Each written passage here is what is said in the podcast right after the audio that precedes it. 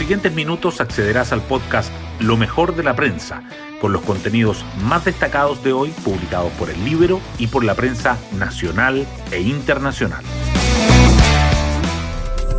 Buenos días, soy Magdalena Olea y hoy miércoles 21 de abril les contamos que el gobierno finalmente ingresó ayer el requerimiento ante el Tribunal Constitucional para evitar que se haga realidad un tercer retiro anticipado de fondos para la jubilación.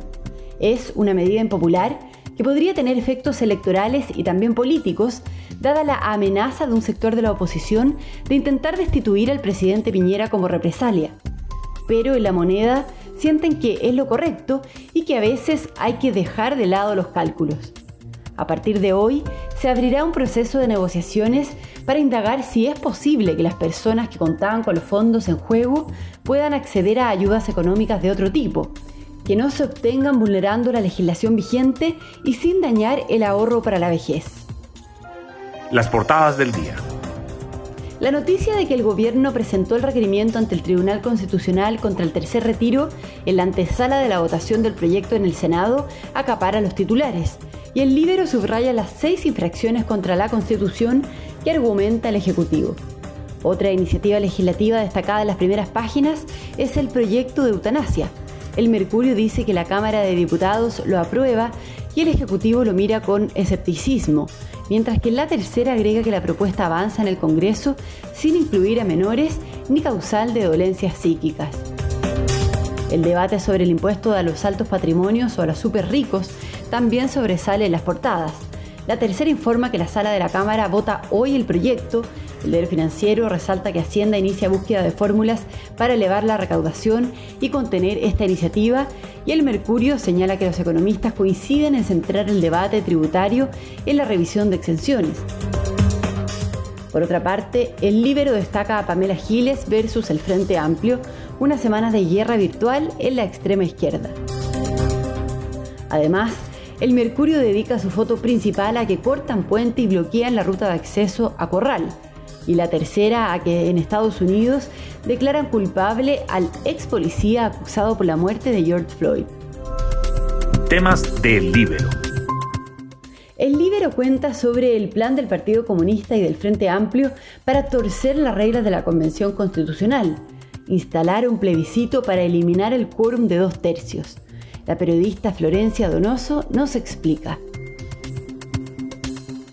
No es la primera vez que la izquierda plantea cambiar la regla acordada de llegar a acuerdos en la Convención Constitucional mediante el quórum de los dos tercios, que está definido en el acuerdo de noviembre del 2019 y en la reforma constitucional. En noviembre del año pasado, la diputada Camila Vallejos presentó un proyecto que pretendía que la Convención pudiera modificar el quórum, y en estos días el sector retomó el tema. El exministro y candidato constituyente por el Partido Comunista, Marcos Barraza, dijo en CNN, me resisto a la legitimidad de los dos tercios. Y Fernando Atria, en entrevista al Mercurio, planteó que cuando haya mayoría pero no se alcance el quórum establecido, se debería plebiscitar para evitar que se trabe la discusión.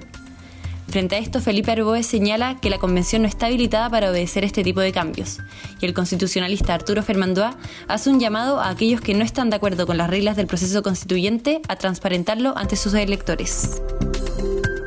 Puede leer esta nota en www.ellibero.cl. Hoy destacamos de la prensa. El gobierno recurre al Tribunal Constitucional por el tercer retiro del 10% en la antesala de la votación en el Senado.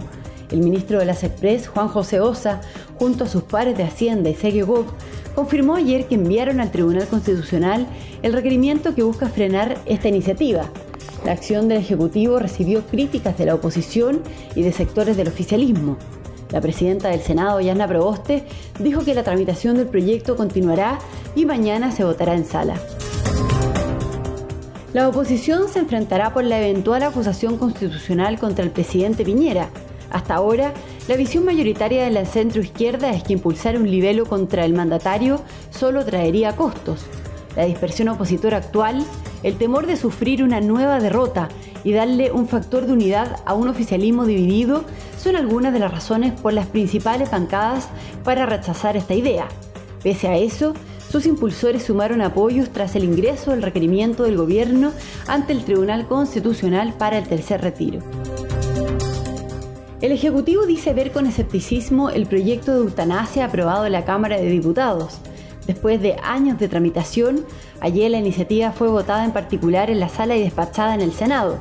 La mayoría de sus artículos fueron aprobados con apoyo de Chile Vamos, pese a que el gobierno llamó a rechazar el proyecto. Esta iniciativa no contempla a menores y excluye dolencias psíquicas. Los médicos podrán invocar objeción de conciencia, pero se rechazó la objeción de conciencia institucional. El gobierno iniciará una ronda de conversaciones con Chile Vamos para acordar fórmulas que permitan recaudar más, pero sin llegar a distorsionar la economía.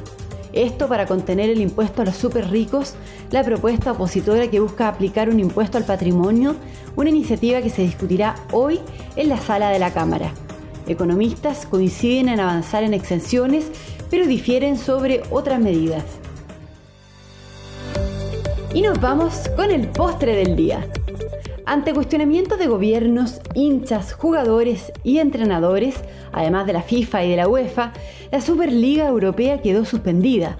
Los clubes ingleses se retiraron y los promotores de la competencia anunciaron que el proyecto será reformado. Bueno, yo me despido, espero que tengan un muy buen día miércoles y nos volvemos a encontrar mañana en un nuevo podcast, Lo mejor de la prensa.